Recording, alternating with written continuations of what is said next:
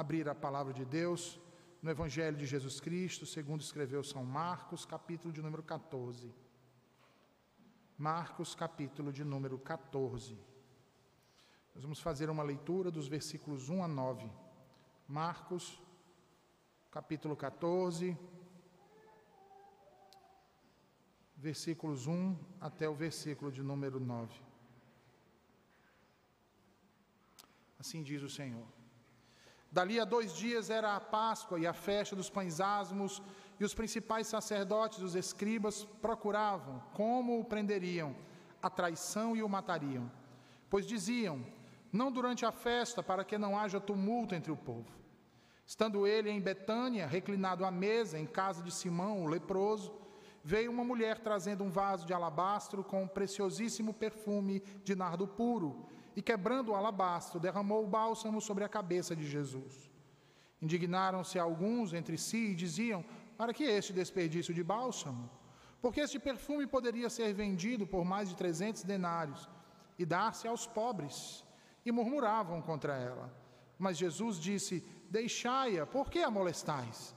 Ela praticou boa ação para comigo. Porque os pobres sempre os tendes convosco, e quando quiserdes, podeis fazer-lhes bem, mas a mim nem sempre o tendes. Ela fez o que pôde, antecipou-se a ungir-me para a sepultura. Em verdade vos digo: onde for pregado em todo o mundo o Evangelho, será também contado o que ela fez para a memória sua. Até aqui, mais uma vez, oremos ao Senhor. Senhor Deus bendito, tua palavra foi lida e agora será pregada, Senhor. Toma o teu servo em tuas mãos e fala poderosamente mais uma vez aos nossos corações. Nos abençoa com a tua verdade, Senhor, e nos guia com a tua luz, em nome de Jesus. Amém e amém.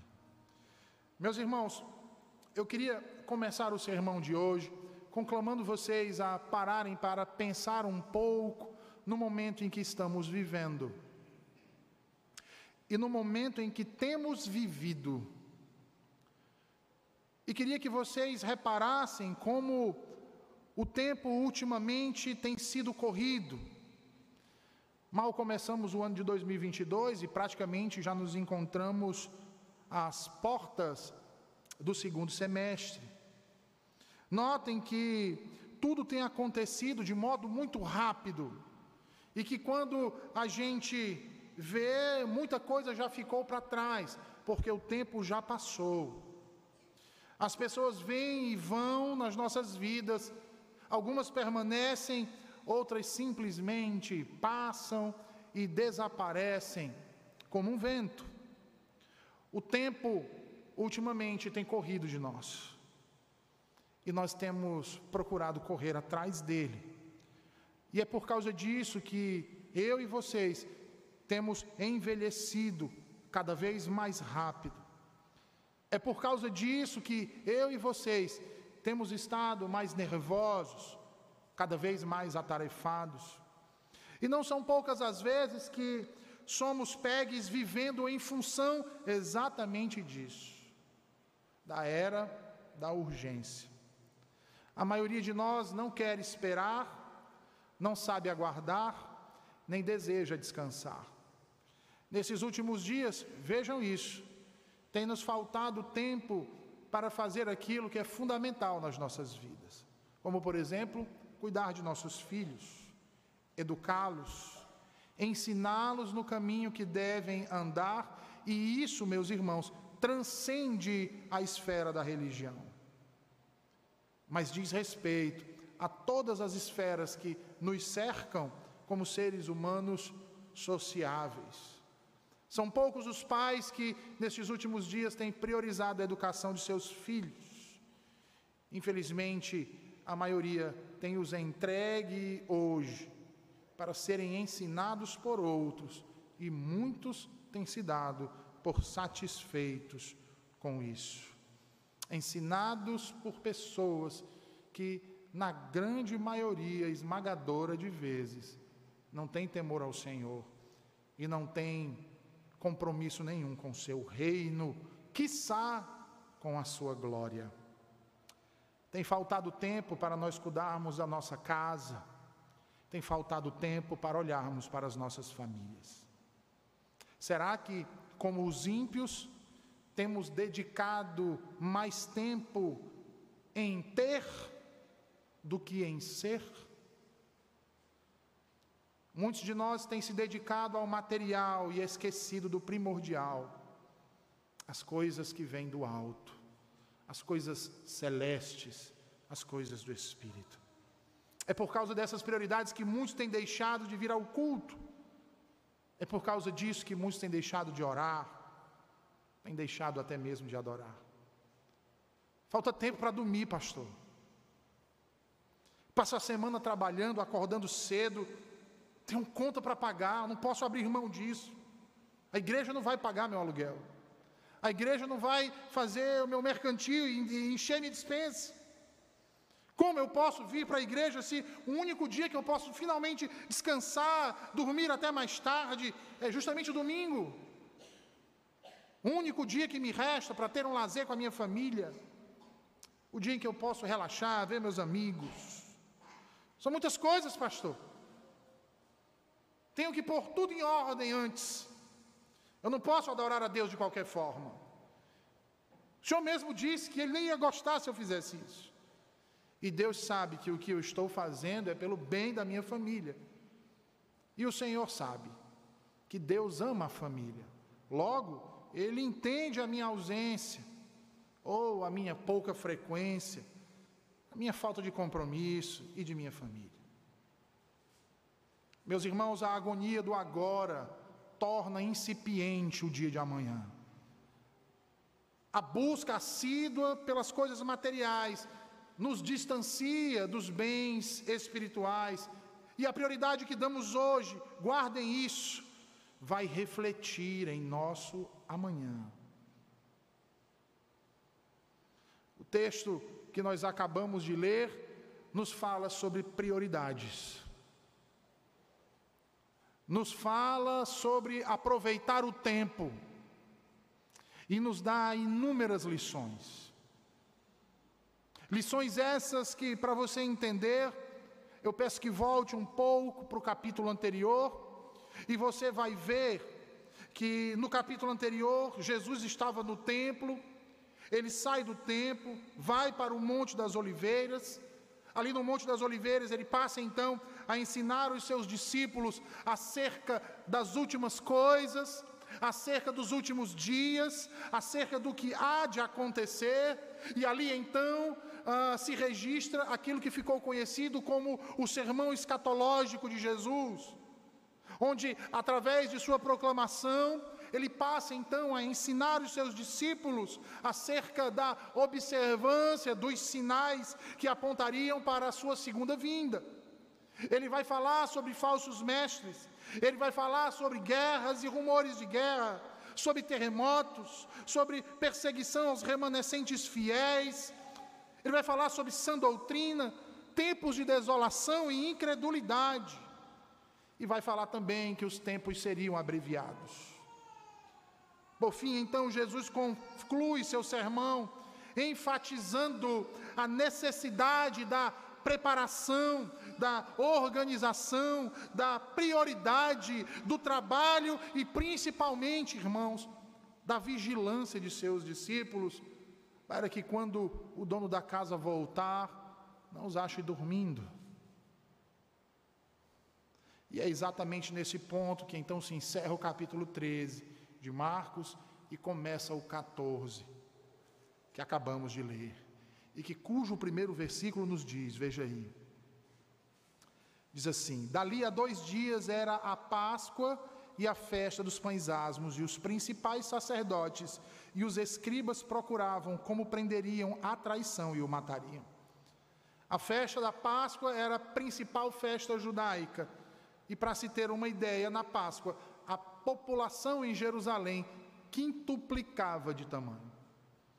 No contexto em que se encontrava a nação de Israel, meus irmãos, ocupada por Roma, existia então aquilo que nós chamamos de um verdadeiro dualismo. Alegria para o povo judeu, terror para os prelados romanos. Alegria para o povo judeu por relembrar tão grandioso feito do Senhor para com eles, libertando-os do cativeiro no Egito, livrando-os do anjo da morte. Mas era razão de terror para os prelados romanos, porque temiam que houvesse rebelião, porque temiam que houvesse algum tipo de conspiração para uma tomada de poder. E é justamente naquele período também que os líderes do templo e os principais de Jerusalém ah, tramam uma forma ah, ordinária de tirar, a, de prender e depois tirar a vida de Jesus. Veja aí o que diz o versículo 2: diz assim: Pois diziam, não durante a festa, para que não haja tumulto entre o povo. Os líderes de Jerusalém também temiam prender a Jesus, o qual consideravam uma ameaça ao seu status quo para que não causasse uma rebelião não premeditada e assim os romanos viessem com sua mão pesada para repelir tal rebelião e tivesse ali um grande número de mortes e assim a festa da Páscoa fosse então profanada. Ao lermos o texto paralelo a esse texto que se encontra em Mateus, capítulo de número 25, Percebemos então que o próprio Senhor Jesus já havia predito aos seus discípulos que seria entregue na mão dos pecadores para ser preso e para ser então crucificado. E isso nos mostra uma grande verdade, meus irmãos, que o poder dos homens não passa de pura arrogância, não passa de pura vaidade. Os homens tramam, os homens planejam e intentam os seus desejos, mas é Deus quem executa e tudo que é executado é segundo a sua vontade. Por mais que os homens pensem ter o poder de manipular a história, de manipular o tempo, de manipular a vontade dos homens, não passam de meros agentes cumprindo o decreto daquele que governa soberanamente todo o universo. Todo o universo. E é interessante notar, porque de um sermão escatológico no, capítulo anterior, para a conspiração que é tramada aqui nesses dois versículos. O autor propositalmente estabelece em sua narrativa uma mudança de cena. Uma mudança de cena. Nós somos então levados da mesa da discórdia e da trama de traição e covardia, de assassinato, para uma mesa de comunhão com Cristo na casa de um homem de Betânia chamado Simão. Veja aí o que diz Marcos no, cap, no versículo 3. Ele diz: Estando ele em Betânia, reclinado à mesa em casa de Simão, o leproso, veio uma mulher trazendo um vaso de alabastro com preciosíssimo perfume de nardo puro, e quebrando o alabastro, derramou o bálsamo sobre a cabeça de Jesus. Então, nós temos aqui três grupos de pessoas que o Senhor Jesus faz questão de distinguir. Nós temos aqui Marcos narrando que havia um grupo de líderes religiosos preocupados em estabelecer um plano para prender a Jesus e matar a Jesus, sem que isso causasse alvoroço naquela população.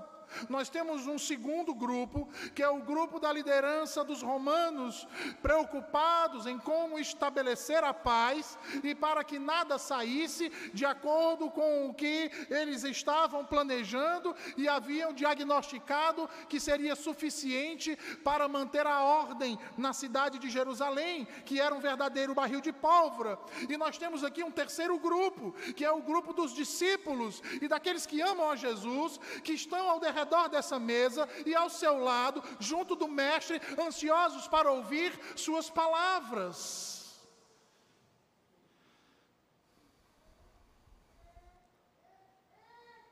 Mas Marcos tira o foco dos grupos para trazer o foco a uma pessoa. tira o foco de grupos poderosos para apontar para a ação e o exemplo de uma pessoa insignificante. Ele diz: Veja, reclinado à mesa em casa de Simão o leproso, veio uma mulher trazendo um vaso de alabastro. A cidade de Betânia, meus irmãos, ficava a aproximadamente três quilômetros de distância de Jerusalém, o que nos indica que, antes de adentrar pelos portões de Jerusalém, montado nos lombos de um jumentinho, o Senhor Jesus, antes disso acontecer, se dignou em ir à casa deste homem e comer com ele e sua família. E Marcos faz questão de relatar que esse homem era chamado de Simão o leproso. E notem isso que nos está sendo narrado aqui, irmãos. Que Jesus, antes de ser traído, antes de ser preso, antes de ser, ser morto, foi cear na casa de um leproso. Um leproso que, dentro do judaísmo, e nós olhamos para Levítico, e vemos que uma pessoa leprosa era considerada uma pessoa impura, e os impuros não podiam habitar na cidade. Os impuros não podiam conviver com o povo em comunidade, a não ser com outros impuros como eles. No entanto, o foco aqui não é Simão o leproso. O foco aqui do nosso autor não é ah, na história que envolve este Simão, que alguns vão dizer que se trata de Lázaro. O foco do autor aqui é nessa mulher, a qual ele não diz o nome. Uma mulher que Marcos não diz o seu nome. Uma mulher que Mateus também não diz o seu nome. Uma mulher que Lucas também não cita o seu nome. Mas que nós vamos conhecer quem é em João capítulo 12. João diz que essa mulher se chama Maria e que essa mulher tem um irmão que é um dos melhores amigos do Senhor Jesus. O nome de seu irmão é Lázaro. Perceba que essa Maria, irmã de Lázaro, é citada nas Escrituras do Novo Testamento por três vezes. A primeira vez que as Escrituras fazem menção ao nome dela é em Lucas, capítulo de número 10. E quando Lucas menciona em sua narrativa Maria, irmã de Lázaro, ela está assentada aos pés de Jesus, feliz e pronta a aprender do Mestre aquilo que ele tinha para ensinar. A segunda vez que o Novo Testamento cita o nome de Maria em João, no capítulo 11. E lá também ela está aos pés de Jesus. Mas dessa vez, Maria não está aos pés de Jesus para ouvir o que o Mestre tem a dizer, mas ela está aos pés de Jesus, clamando e derramando lágrimas. Ela está chorando aos pés do Mestre. A terceira e última vez que essa mulher então aparece nas Escrituras do Novo Testamento é aqui, e mais uma vez, essa mulher se encontra aos pés do Senhor Jesus, mas dessa vez não é para aprender, dessa vez não é para lamentar, dessa vez ela está aos seus pés para o adorar, para o ungir, para lhe render ações de graças. E que exemplo maravilhoso essa mulher nos dá. Ela está com o coração cheio de gratidão ela está alegre, ela está feliz, e ao mesmo tempo ela está empolvorosa e ela se, se lança aos pés do Senhor Jesus. E com isso, eu pergunto a você que está me ouvindo hoje aqui à noite: existe por acaso algum outro lugar melhor para nós nos encontrarmos do que aos pés de nosso bendito Salvador? O fato, meus irmãos, é que Maria tem muito a nos ensinar com o seu exemplo. O texto nos diz que ah, Jesus estava na casa de Simão, o leproso, e ele estava reclinado à mesa. Quando vem então essa mulher, Maria, até ele, e ela não vem com as mãos abanando, como nós dizemos, ela vem trazendo um vaso de alabastro. Alabastro, se os irmãos não lembram direito, é uma pedra ornamental. Diz Mateus que este vaso estava cheio. João diz que tinha ou havia pelo menos uma libra, o que dá a nos entender que neste vaso tinha pelo menos meio litro de um preciosíssimo perfume de nardo puro. Ou seja, a essência desse perfume não tinha nenhuma mistura, não tinha nenhuma impureza, era totalmente pura. Esse perfume foi avaliado pelos que estavam ali, e em especial por Judas, que era o tesoureiro, em aproximadamente mais de 300 denários, o que seria equivalente a um ano do salário de um trabalhador daquele tempo, ou seja, valia muito dinheiro. Muito dinheiro. A Bíblia diz que Maria não abriu o vaso. O texto diz que ela quebrou o vaso. E ao quebrar o vaso, ela derrama todo aquele perfume sobre a cabeça de Jesus.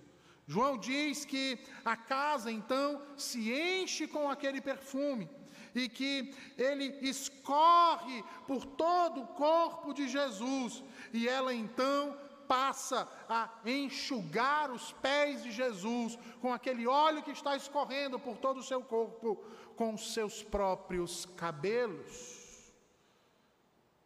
E diante de uma cena como essa, imaginem os demais convidados que estavam ali presentes. E é interessante como Marcos descreve a reação dos que estavam ali. Veja o que ele diz no versículo 4.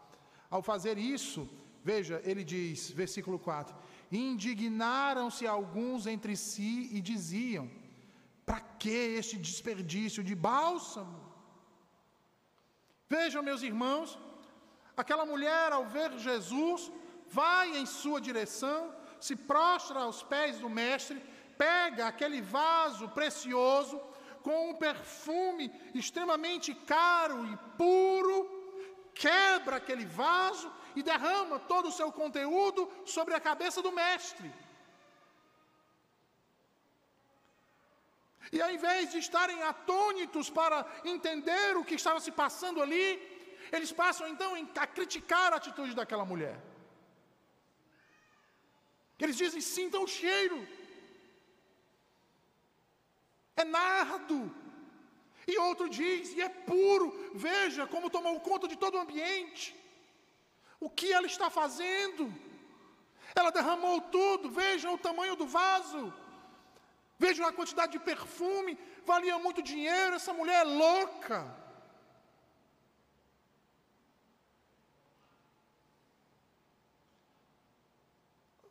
Judas então diz: esse perfume poderia ter alimentado inúmeras pessoas famintas, pobres, Poderíamos ter comprado agasalho para os que têm frio.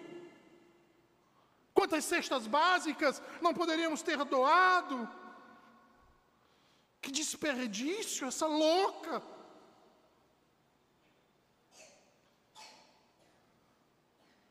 E ali murmuraram contra ela, ao ponto de molestá-la, irmãos. A indignação foi tanta que provavelmente devem tê-lo puxado pelo braço. Ele disse: sai daí, sua louca.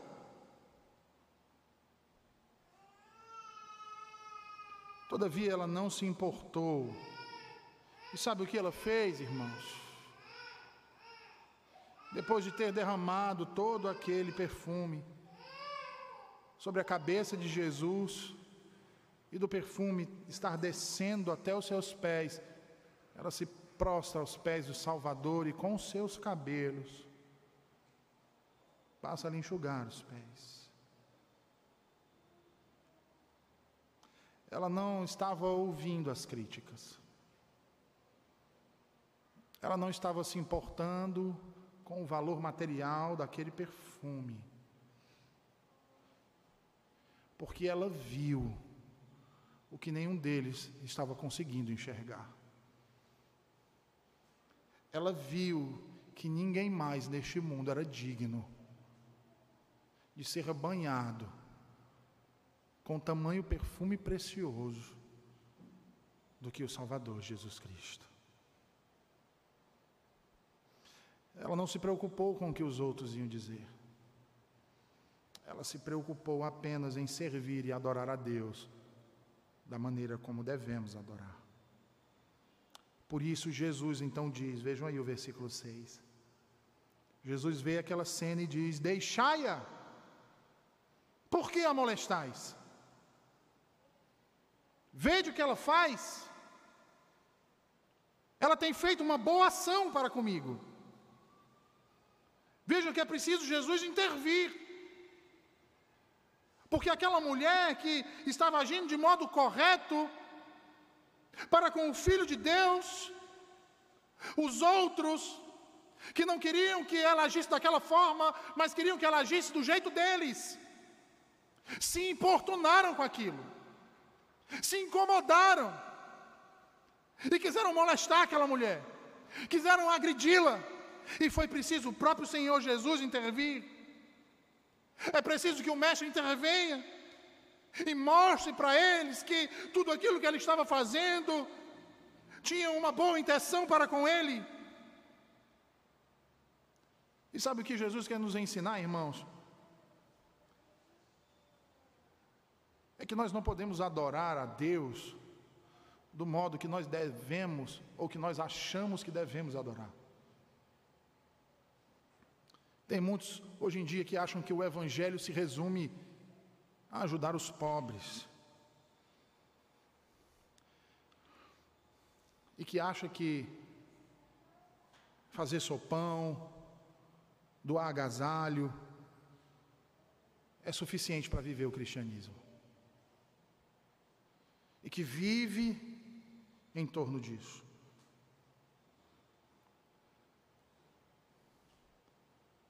E isso é um erro, irmãos. Porque os agasalhos que você doa, os sopões que você faz, as cestas básicas que você arrecada, não vão te salvar do lago de fogo e de enxofre. O único que pode te salvar é este que Maria está prostrada aos pés é Jesus Cristo, o Filho de Deus.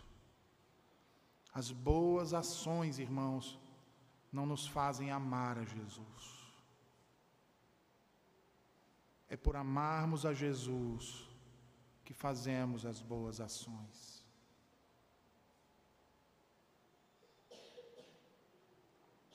As obras não são capazes de nos salvar mas a nossa salvação é evidenciada pelas boas obras. É por amar a Jesus que fazemos então as boas ações, porque primeiro nas nossas vidas vem Ele. E é por isso que Jesus diz no versículo 7, vejam aí. Ele diz: Porque os pobres sempre os tendes convosco, e quando quiserdes podeis fazer-lhes bem mas a mim nem sempre me tendes. Ela fez o que pôde, antecipou-se-me a ungir para a sepultura. Versículo 9 ele diz: Em verdade vos digo, onde for pregado em todo o mundo o Evangelho, será também contado o que ela fez para a sua memória. Uma das lições que Maria nos ensina é que devemos fazer tudo o que pudermos para Cristo. Maria fez tudo o que podia para Cristo. Será que nós estamos fazendo tudo o que podemos para Cristo? Seja sincero. Você tem separado a primazia do seu tempo para Cristo? Você tem separado a primazia dos seus bens para Cristo? Você tem separado a primazia de tudo na sua vida para Jesus Cristo? Será que tudo que você tem feito é para a glória do Senhor Jesus? Ou será que você tem apenas feito uma parte disso? Ou tem dedicado apenas uma parte? Será que você tem sido como aquele homem do início aqui da introdução do texto? Ou como aquela mulher do início da introdução do texto, que está mais preocupado consigo mesmo do que em servir e seguir a Jesus Cristo? Será que você tem vivido assim, como Maria, ou você tem vivido de modo mais ou menos? Como você tem vivido? Talvez você esteja fazendo quando dá, não é mesmo? Quando você acorda cedo, você vem para a igreja. Quando você não acorda, você vai fazer qualquer outra coisa. Se tiver alguém, se não tiver nada para você fazer no domingo à noite, você vem para a igreja. Mas se tiver qualquer outra coisa, você vai, não é mesmo? E você ainda diz que ama Jesus.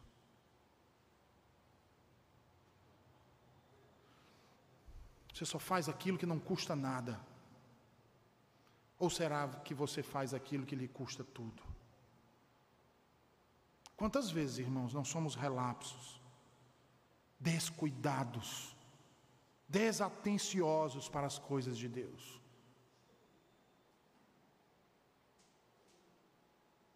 Mais uma vez eu lhe pergunto: você tem feito tudo que pode para o Senhor? Você tem dedicado seus dons e talentos que Ele lhe deu graciosamente, seus recursos para o Senhor? Veja, Durante o século XVIII, um conde alemão chamado Nicolás Ludwig von Zinzendorf acolheu alguns refugiados vindos da Morávia. E eles se estabeleceram ali naquelas terras e fundaram uma vila chamada de Herrnhut, que significa a vigília do Senhor. Aquela comunidade cresceu e se expandiu, e com seu zelo por Cristo, os morávios escreveram uma das páginas mais importantes das missões cristãs. Especula-se que foram mais de 250 missionários enviados a mais de 10 países. Mais de 3 mil conversões e batismos foram registrados. Todavia, nem sempre esses missionários podiam ser sustentados, como é o caso de dois missionários em específico. Leonard Dober e David Nichman. Esses dois, assim como Maria, deram tudo o que podiam, sabe por quê? Eles ansiavam em ir pregar o Evangelho, mas não tinham condições financeiras para isso. Então o que eles fizeram? Venderam-se como escravos para pregar o Evangelho no navio negreiro, para levar a palavra de Cristo às almas encarceradas pela malignidade dos homens. Esses dois homens deram tudo que tinham para servir ao Senhor. Você tem feito isso?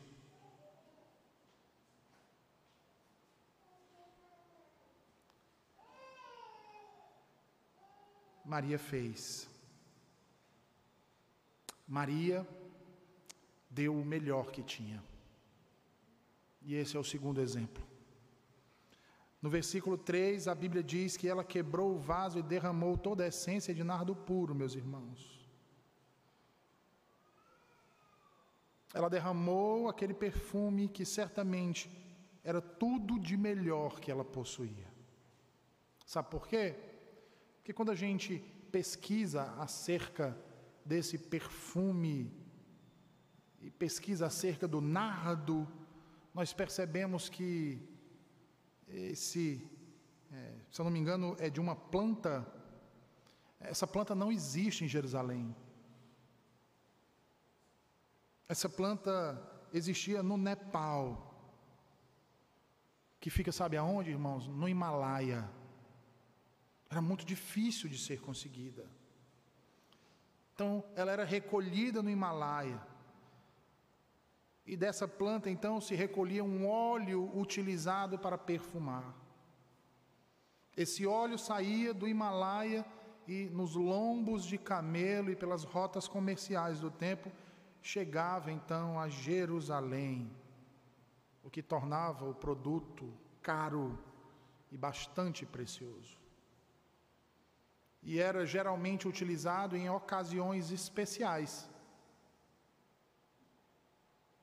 em casamentos para ungir a noiva e ungir o noivo.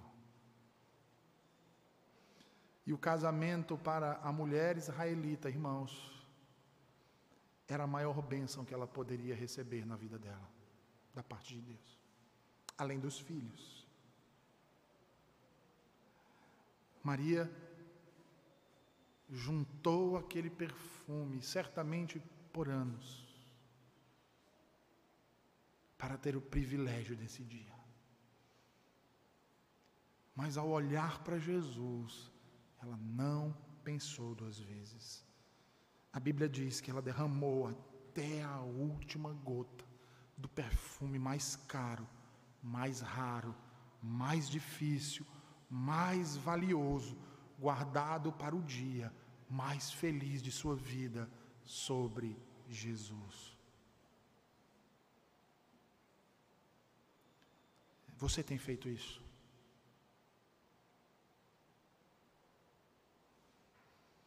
Sabe, irmãos, eu tenho observado o comportamento de muitos crentes quando a gente fala de consagração, de dedicação. Muitas vezes eu vejo até mesmo pagãos e papistas se dedicando mais e melhor aos seus ídolos que muitos daqueles que se dizem crentes. Às vezes, zapeando a TV, eu vejo procissões, milhares de pessoas carregando estátuas nas costas. Em dias de festas, recebendo chicotadas, você quer ver uma realidade como essa? Viaje para Juazeiro. Viaje para Canindé em dia de festas destes padroeiros. Horas a fio no sol escaldante, passando fome, sede, tudo. Parece que eles se dedicam mais e melhor aos ídolos do que nós crentes ao Deus verdadeiro. Quando muitas vezes deixamos de vir ao culto porque sentimos uma dor de cabeça.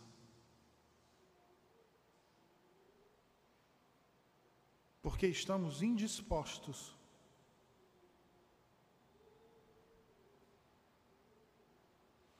porque eu fui trocar o, o, a roldana do portão e feri a minha mão com a chave de fenda.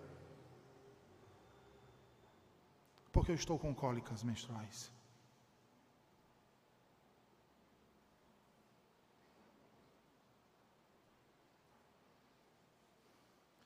Isso me faz pensar, irmãos, em tantas pessoas que moram próximas das igrejas. Pessoas que têm carro próprio, têm ônibus na porta, que têm saúde, pernas, mãos, braços saudáveis, mas que se estiver serenando é motivo para não vir para a igreja. Se tiver calor demais também não é, não é razão para vir para a igreja.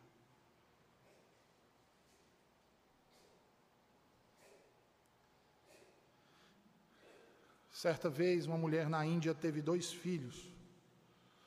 Um dia, enquanto ela caminhava na estrada com essas duas crianças, ela foi abordada por um turista. O turista olhou e se sentiu consternado com aquela situação. No meio do nada, numa estrada extremamente inóspita, a pobre da mulher caminhando com aquelas duas crianças. O turista então para e pergunta para ela onde ela vai. E ela diz: Eu vou levar meus filhos até o Ganges, vou oferecê-los aos deuses. O turista então pergunta: Qual dos seus filhos você vai oferecer? E a mulher olha para o turista e diz: O melhor, né? Claro. O que é mais saudável. Sabe o que eu quero dizer com isso, irmãos? É que parecem que os pagãos amam mais os seus falsos deuses do que nós dizemos amar o único Deus vivo e verdadeiro. Parece que os pagãos têm mais prazer em servir a demônios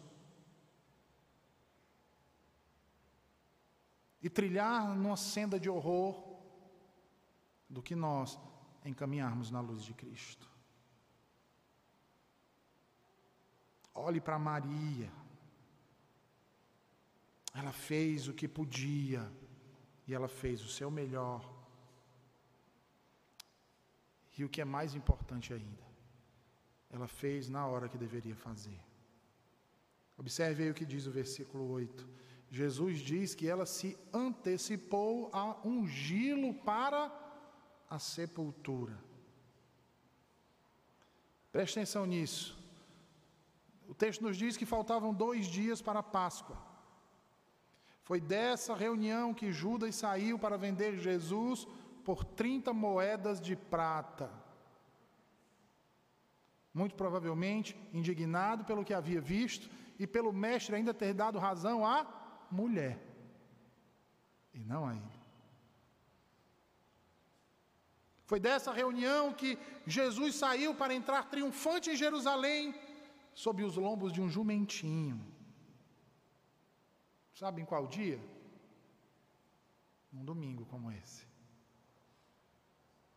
Um domingo de Páscoa. A cidade estava empolvorosa, cheia de judeus de todas as partes do mundo conhecido. Jesus entra e a multidão grita ensandecida: Bendito é aquele que vem em nome do Senhor. No sopé do Monte Moriá, ele para e, conforme diz Lucas, ele olha para a cidade de Jerusalém e o Senhor Jesus então começa a chorar. E a Bíblia nos diz que o Senhor Jesus chora copiosamente. Ele chora porque sabe o que vai acontecer. Ele chora pelo acontecido. E o povo despercebido. Ele chora por aqueles para quem ele veio e eles não o quiseram. Ele chora por eles.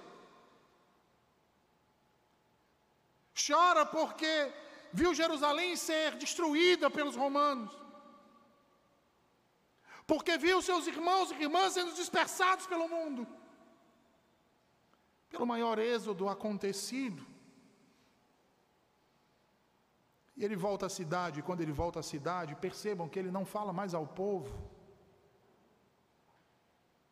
ele fala apenas aos seus discípulos. E então ele fala do presente, ele fala do futuro, ele os orienta, ele os instrui, ele canta um salmo e ceia com eles. Dali então ele desce. Ele vai até o Getsemane. Ele deixa alguns na entrada e segue com poucos outros. Ali ele cai sobre seus joelhos, clama três vezes ao Pai para que passe adiante dele aquele cálice. Dali então Jesus é levado preso manietado, açoitado, humilhado. A acusação dois crimes gravíssimos: blasfêmia e sedição. Ele é condenado à morte, morte de cruz. Os pregos cravejados em suas mãos e pés rasgam-lhe a carne. Comprimem seus ossos, seu sangue jorra. Embebido na dor e na aflição agonizante, ele é então dependurado e feito maldito, símbolo de vergonha e maldição. Suspenso entre o céu e a terra naquela cruz, ele profere suas sete últimas palavras e então entrega seu espírito ao Pai. Ao morrer, seu lado é perfurado por uma lança. Dali então seu corpo é retirado e sepultado. Mas no domingo, logo pela manhã, prestem atenção nisso. Um grupo de mulheres sai em direção ao seu túmulo para embalsamá-lo, ungir o seu corpo. Elas levam perfumes. Mas quando elas chegam, elas têm uma surpresa. A pedra foi removida. O túmulo está vazio. E um anjo está sentado na pedra e pergunta a elas: O que vocês vieram procurar? Por que vocês vieram procurar entre os mortos aquele que está vivo? Ele não está mais aqui, ele ressuscitou. Sabe o que, que aquele anjo está dizendo para aquelas mulheres, irmãos? Vocês vieram ungir ele tarde demais. Ele não precisa mais de unção. Ele não precisa mais de bálsamo. Ele não precisa mais de óleo. Ele vive. E vocês chegaram tarde demais. Maria, porém, ungiu no tempo certo. Sabe, meus irmãos, tem coisas que nós só podemos fazer nesta vida. E se não fizermos nessa vida, nunca mais faremos. É o abraço que deixamos de dar,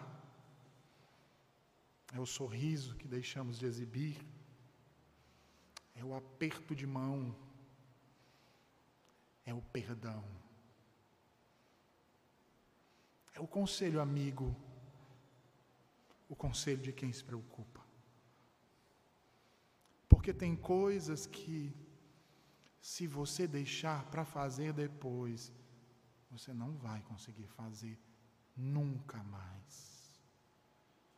Por isso, se você tem que dizer para alguém: Eu te amo, não espere dizer amanhã, ou quem sabe um dia, diga hoje. Se você precisa pedir perdão a alguém, não deixe para quando a raiva passar. Cesse a ir agora, peça hoje. Se você tem que olhar para sua esposa e pedir perdão por uma grosseria, por um maltrato, faça isso hoje. Não deixe para amanhã. Se você tem que colocar o seu filho no colo e dizer: Meu filho, eu te amo, ou proibi-lo de fazer algo, faça isso hoje. Não deixe para amanhã, porque amanhã pode ser tarde demais. Tarde demais. Todos vocês aqui conhecem a história do gigante Golias de Davi. Nós, inclusive, lemos um dia desses. Lembramos que ele venceu o grande gigante Golias, diante de milhares de filisteus e de todo o exército de Israel. Davi, que dizia que havia matado um urso, rasgado um leão pela boca. O grande rei Davi que adulterou com Batseba, que mandou matar covardemente Urias para lhe tomar a esposa. O mesmo Davi que passou 11 anos sem dirigir a palavra ao seu filho Absalão. Absalão, que era um príncipe admirado por sua beleza e também por seu coração. Aquele que, por seu nome, se aguardava que traria paz a Israel. Av Shalom. A Bíblia descreve Absalão como sendo um príncipe de grande beleza, com uma belíssima cabeleira. Mas Absalão, ao ter sua irmã estuprada e repudiada por seu meio-irmão Aminon, clamou ao seu pai Davi por justiça e consolo. E Davi ignorou o pedido de seu filho nem agiu com justiça e nem lhe deu consolo. E por causa disso, nutriu em seu coração uma raiz de amargura e buscou a própria vingança, tirando a vida de seu meu irmão. Ao fazer isso, enche o coração de seu pai de tristeza e Davi, tomado de tristeza e ira, persegue a Absalão durante 11 anos, o desprezando de sua presença. Você sabe o que é amar um pai e por causa de um erro ser banido do seu amor? Onze anos se passaram Depois de dois anos de banimento, Davi chama Absalão chama a Joabe e pede para que esse interceda junto ao seu pai. Ele diz: Joabe, fale com meu pai, eu preciso falar com ele. Por favor, diga, peça para que ele permita que eu vá à sua presença. Joabe leva o recado e Davi manda dizer que não quer saber que até permite que ele volte a Jerusalém, mas não quer vê-lo.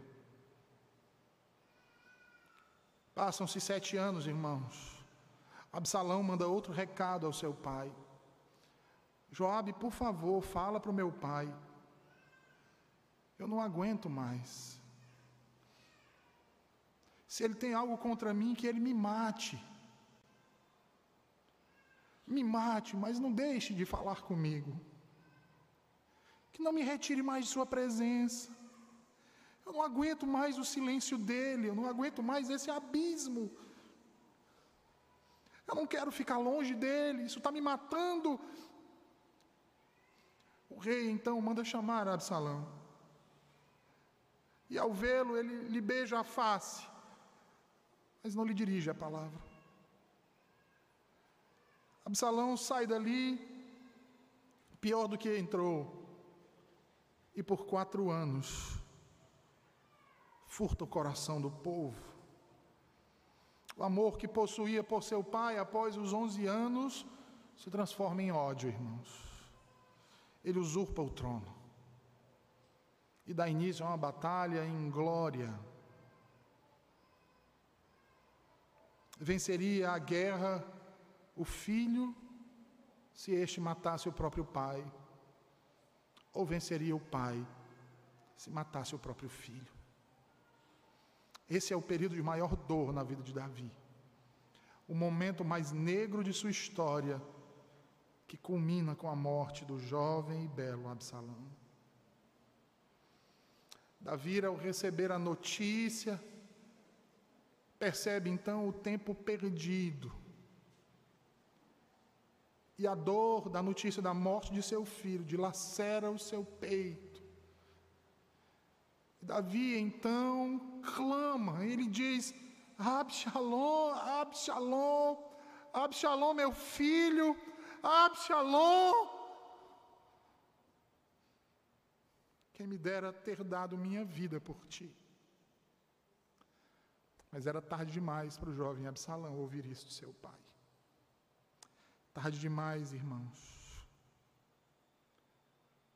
Não podemos deixar para amanhã o que devemos fazer hoje. nossas atitudes impactam o nosso futuro e a nossa prosperidade. Veja que as atitudes de Maria geraram um exemplo para toda a eternidade. Veja aí o que diz Jesus no versículo 9. Jesus testemunha sobre o exemplo que Maria nos dá, ele diz: Onde for pregado em todo o mundo o Evangelho, será também contado o que ela fez para a memória sua. Nós estamos no ano de 2022, irmãos. Nós não estamos no Oriente Médio. Nós estamos na América do Sul, num país chamado Brasil, no Ceará, na cidade de Fortaleza, no bairro da Barra do Ceará. E o testemunho dessa mulher está sendo recontado hoje aqui para vocês. Como vai ser recontado amanhã e depois de amanhã e para outras futuras gerações até que o Senhor venha. O que você tem feito que você possa dizer que é um legado para a sua posteridade? que atitudes suas têm sido tomadas, que podem ser tomadas como exemplos para os seus filhos, para os seus netos, bisnetos, amigos, pais. Quando você morrer, que tipo de influência a sua vida vai exercer na vida deles? Qual será o epitáfio que colocarão na lápide do seu túmulo? Numa geração que é tão egoísta que não tem tempo para nada. O que vão escrever a seu respeito? Será que vão lembrar ao menos da data em que você nasceu? Que tipo de vida você tem levado? Que ministério você tem vivido?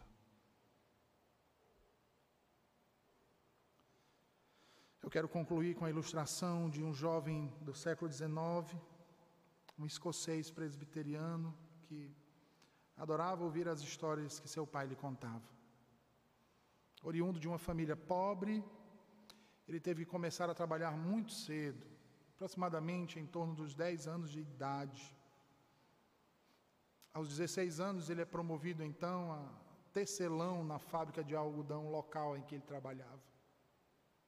E ao ser promovido, ele fica tão alegre, tão alegre, porque ele entende que ah, galgar um cargo maior onde estava trabalhando lhe possibilitaria juntar um dinheiro maior para se tornar um missionário pagar seus estudos teológicos. Aos 23 anos de idade, ele começa a estudar grego e, acreditem, medicina. Ele quer ser médico. Juntamente com seu pai, eles enviam então uma carta de intenções à Sociedade Missionária de Londres. Ele queria ir fazer missões num país estrangeiro e após a sua formatura ele é enviado ao deserto de Kalahari na África e ao chegar lá, ele se sentiu fascinado com a oportunidade de pregar a Cristo e o Evangelho e lutar pelo fim da escravidão. Conta-se que certa vez não havia água na aldeia para o povo.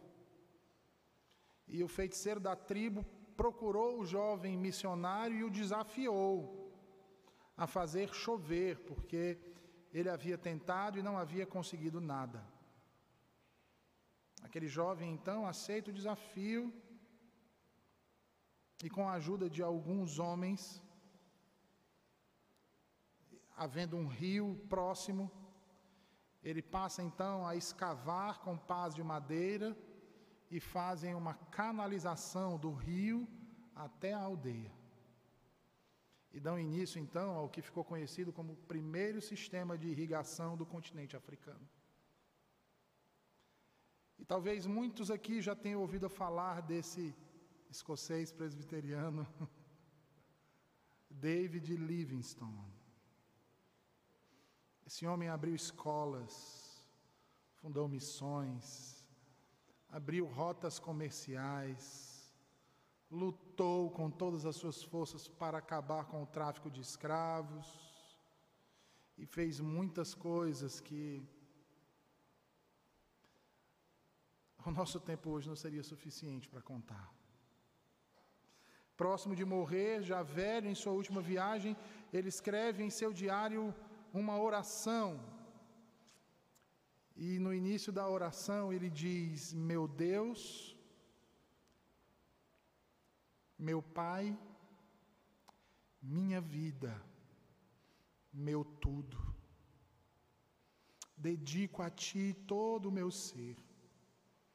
Aceita-me e concede-me, ó misericordioso Senhor, que antes do fim deste ano eu possa findar a minha obra, em nome do Senhor Jesus. David Livingstone foi tão amado por aquele povo que os africanos não queriam permitir que o seu corpo fosse sepultado na Inglaterra. Eles pedem então para arrancar seu coração. Tiram o órgão do seu corpo e o enterram na África, enquanto o seu corpo partiu para Londres, onde foi sepultado com